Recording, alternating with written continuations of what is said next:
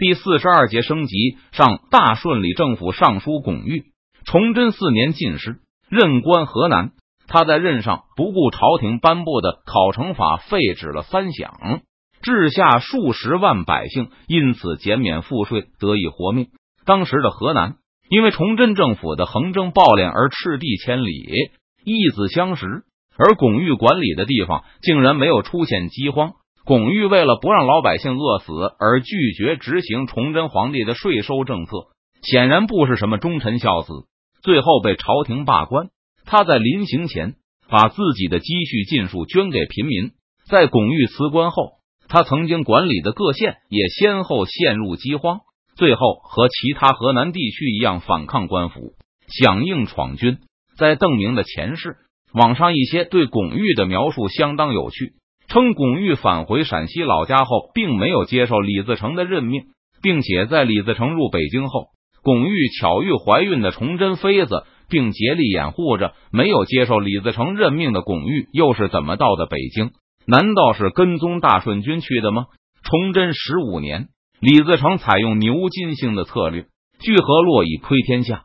河南的局势让明廷惊恐不已，地方府县联合上书崇祯天子。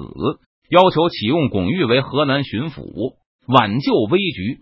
但崇祯皇帝下旨后，巩玉却不肯上任，称皇帝横征暴敛，朝廷残民已逞，已经是穷途末路，人神共愤。李自成攻克西安后，请巩玉出山相助。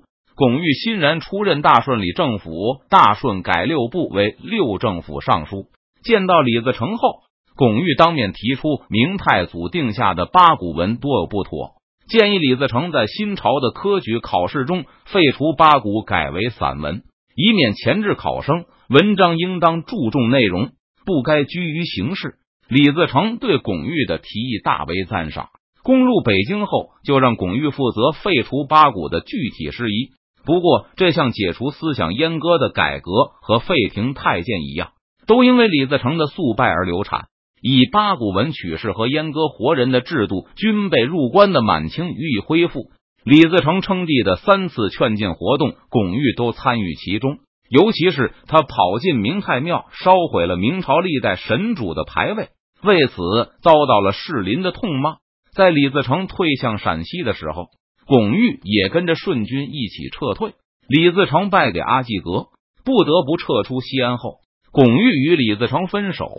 独自留下在陕西与清军打游击，在其后的十五年里，巩玉自学成才，成为了游击战专家。在邓明的前世，他坚持抵抗到顺治十八年，比永历政权和李定国还多坚持了三年，最后被甘陕露营团团包围。此时已经六十八岁的巩玉依旧能够骑马射箭，虽然不是李来亨、元宗帝、刘体纯这种闯营的嫡系。但巩玉同样不肯投降，坚决抵抗，最后被清军放火烧死在山中。而在这个时空，因为邓明的影响，使得吴三桂手下的陕西兵迟迟不能返回西北。后来更因为邓明不断的打击，让陕西露营不得不继续向四川增派部队，而没有余力围剿巩玉。结果，巩玉不但没有兵败身死，反倒让他找到机会离开游击区。跑去奎东找到了马腾云，笔者按说两句个人看法。李岩这个人是虚构的，笔者有种感觉，那就是巩玉很像是李岩的原型，才兼文武，很得李自成的器重，而且出身士大夫阶层，却与明廷决裂，甚至就连李自成兵败后对李岩这个虚构人物的猜忌情节，也能在李自成和巩玉的身上找到影子。在李自成退回陕西的时候。身为李政府尚书的巩玉制造龙袍，负责筹备李自成的祭祖礼仪。而在披上巩玉督造的袍子后，李自成突然感到遍体生寒，一时间手足僵硬，好久以后才恢复过来。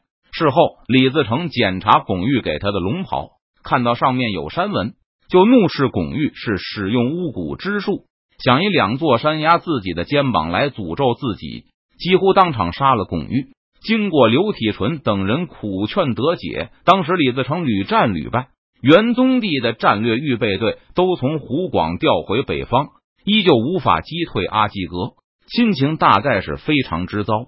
笔者右岸，会世扬这四朝元老，三国元勋的奇葩，在这个时候差不多该百岁了。笔者就是让这个东林党棍露下脸，不埋没了他的风采，很快就会给他配发盒饭。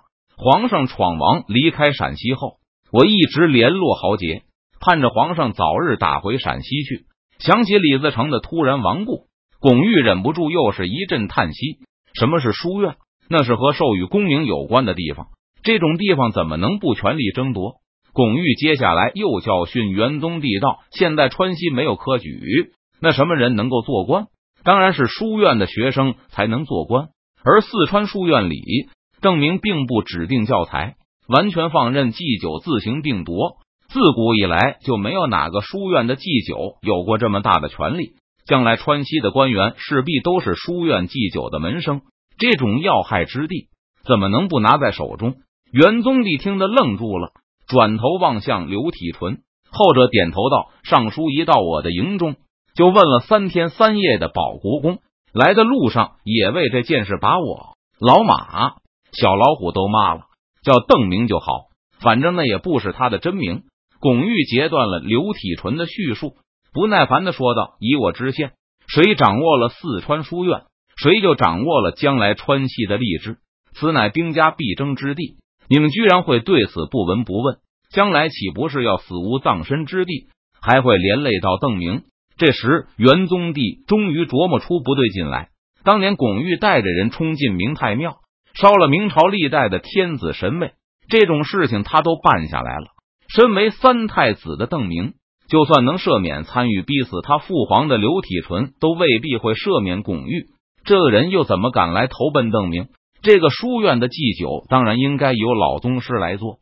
巩玉继续对元宗帝大谈他的构思。右平章要做这个位置，谁敢说个不字？又有谁能说得出个不字来？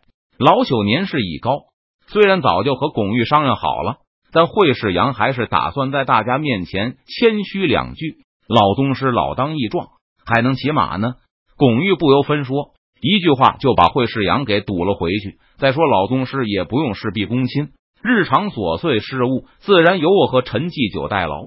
老宗师也不是要抢陈继久的位置，只是在书院里再增加一个大祭酒罢了。巩玉本人并不打算讨要什么位置，反正只要能进到书院就行。巩玉能文能武，治理过政务，点选过学子。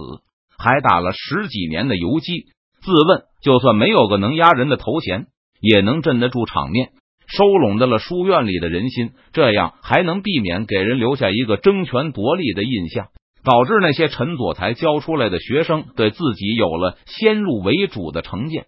会世阳微微合手，不说话了。要不是为了这个大祭酒，老宗师的江湖地位，他又何必以百岁高龄陪巩玉南下呢？惠世阳是人老心不老，正如巩玉刚才所说，四川书院的权力之大，闻所未闻。以往皇帝绝对是要把这种门生人脉牢牢的控制在自己手心里的。但既然已经从邓明的手指缝里流出来了，那谁捡不是捡呢？在没有科举考试的时候，书院是唯一能获得出身的地方。只要能当上大祭酒，哪怕只有一天，惠世阳死也能瞑目了，也不用担心。将来逢年过节时的武生孝敬了，巩玉依旧在高谈阔论着如何替邓明选拔人才，如何在潜移默化中让所有书院的学生，也就是未来的朝廷官吏，都倾向于大顺。元宗帝越听越是心中惶恐，一个可怕的猜测从心底里浮了出来。最后，他忍不住问道：“尚书觉得保国公不是明宗室吗？邓明不可能是明宗室，他要是的话。”怎么会这样信任重用你们？巩玉仿佛听到了天下最滑稽的事一般，不耐烦的挥了挥手。朱明的宗室既没有这个度量，也没有这个胆色。我觉得邓明肯定是皇上之后啊。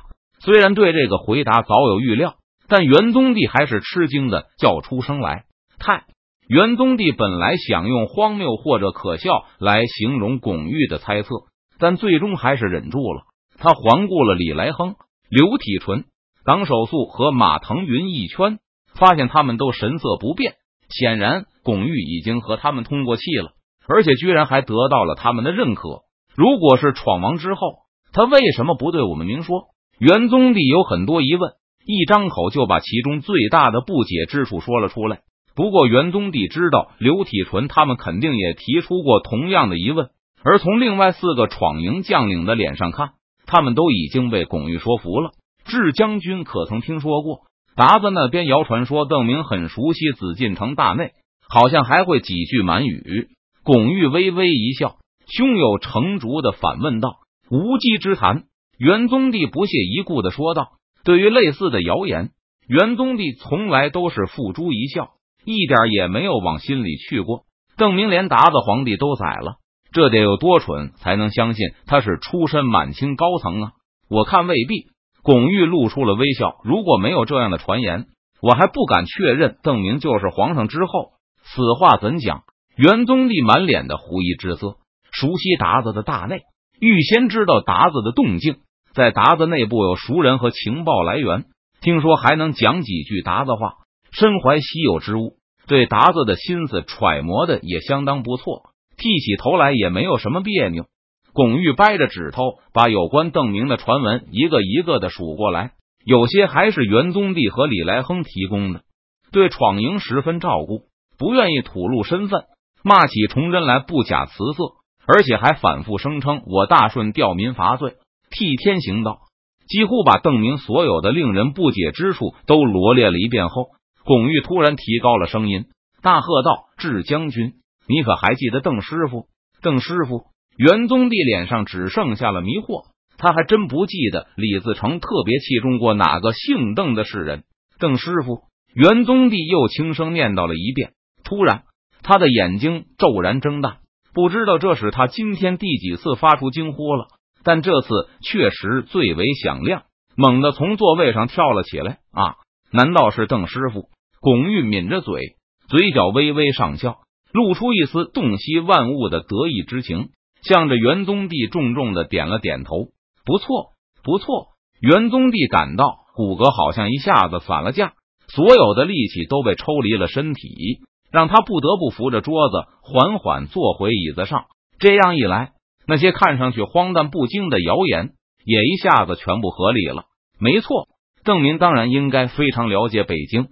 当然会和满清上层熟识，至于会讲几句满语，也是再正常不过。元宗帝突然发现，这些本来被他认为是最可笑不过的谣言，现在都变得顺理成章。如果邓明没有这些关系，才是真的不可思议。就是年纪，元宗帝又是一声轻语，皇上在西安就纳了贵妃了。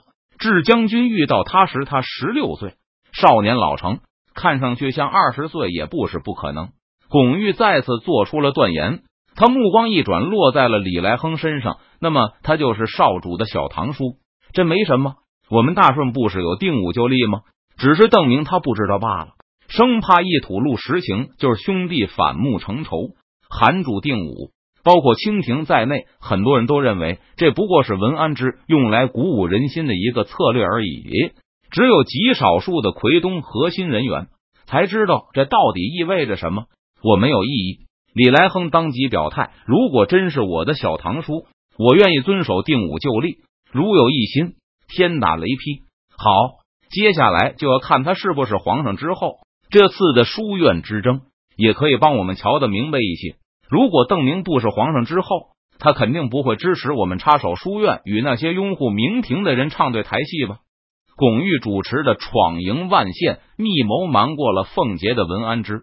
后者根本不知道他们已经到了四川，而身处漩涡中心的邓明更是对此事一无所知。这个时候，他正和刚刚返回四川的李兴汉、任堂等人在峨眉山一边讨论着此次远征东南的过程，一边欣赏着峨眉的俊秀。峨眉天下秀，果然是名不虚传。可惜我的时间实在是太少了，下次再来吧。下次一定要挑个春暖花开的时候。邓明不知道成都已经是暗流涌动，闯营众将和江南士人都蓄势待发，我得马上赶回都府。这次的帝国议会上，估计大家会要我们再次出兵东南，援助山东、广东的义军了。四川的发展速度越来越快，为了保证新移入人口的就业，保证政府的收支平衡和各个阶层的利益。四川必须要不停的继续发动对外战争，保护和赢得商业利润，通过军费赔偿等手段从清军控制区获得资源和资金。这种压力甚至给邓明、赵天霸、任堂、木坛这样的高官以骑虎难下之感。刘进歌、袁相、熊兰等人也都和邓明说过，他们不敢想象遇到严重挫折的后果。不过，这些人也以年轻人特有的乐观来看待这个问题。赵天霸在四川高级官员的内部会议上声称：“既然已经是骑虎难下，那就不要再想跳下虎背慢慢来，稳步走了，就骑在虎背上跑下去吧，直到赢得天下，或是摔得粉身碎骨。”这个发言引起了普遍的共鸣。刘进歌、袁相、熊兰还有军方的高级军官，人人喊好，这是毫无疑问。任堂闻言，想也不想的说道：“督府、徐州都尝到了甜头，十嘴之位怎么肯罢手？不过这次他们事先大概会商量好如何分配战果红利，按照投资的比例分配。我想不出比这更合理的分配模式了。”邓明甚至有种感觉，那就是川西集团对战争的态度，就像是瘾君子对毒品的依赖一样，发作的间隔越来越短。而且也越来越难以满足。